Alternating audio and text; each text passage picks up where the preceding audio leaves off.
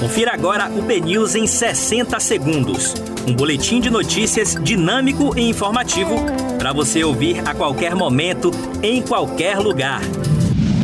Muito bom dia a todos. Hoje é segunda-feira, 29 de março de 2021. Eu sou Yasmin Garrido e começa agora mais um BNews em 60 segundos. Após a morte do policial militar ontem, o comandante-geral da PM, Paulo Coutinho, rebateu as críticas e afirmou que os policiais envolvidos só atiraram contra o colega quando foram ameaçados com os disparos de fuzil. Ainda sobre esse caso, o comandante descarta a paralisação da PM e afirma que os segmentos que defendem o motim não representam a instituição. Ontem à noite, após a confirmação da morte do policial Wesley, um grupo de militares fez manifestação na porta do HGE em Salvador. E na Justiça, a defesa de Kátia Raulino pede que seja revista a decisão que determinou a prisão da falsa jurista na última sexta-feira.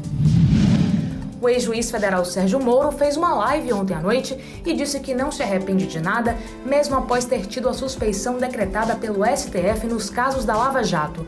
E para fechar, paredão acirrado no Big Brother Brasil com Juliette, Rodolfo e Sara na disputa da permanência da casa. E aí, quem deixa o programa?